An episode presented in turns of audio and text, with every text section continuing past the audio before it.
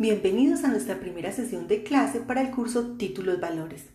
En nuestra reunión remota conoceremos la ubicación de la asignatura dentro del plan de estudios del programa de Derecho, la función que la misma cumple en relación con la ruta de Derecho privado y las interrelaciones que pueden trazarse hacia las materias de énfasis y los programas de posgrados. En este encuentro nos conoceremos mediante presentaciones personales breves de los participantes del curso y les daré a conocer el programa de la materia, las razones que justifican su estudio para aquellos que se forman como abogados y las competencias que podrán adquirir al cursar exitosamente la asignatura.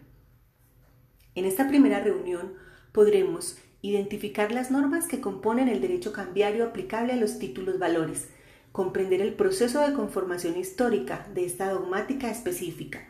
distinguir la naturaleza jurídica de los títulos valores y analizar las características que los describen.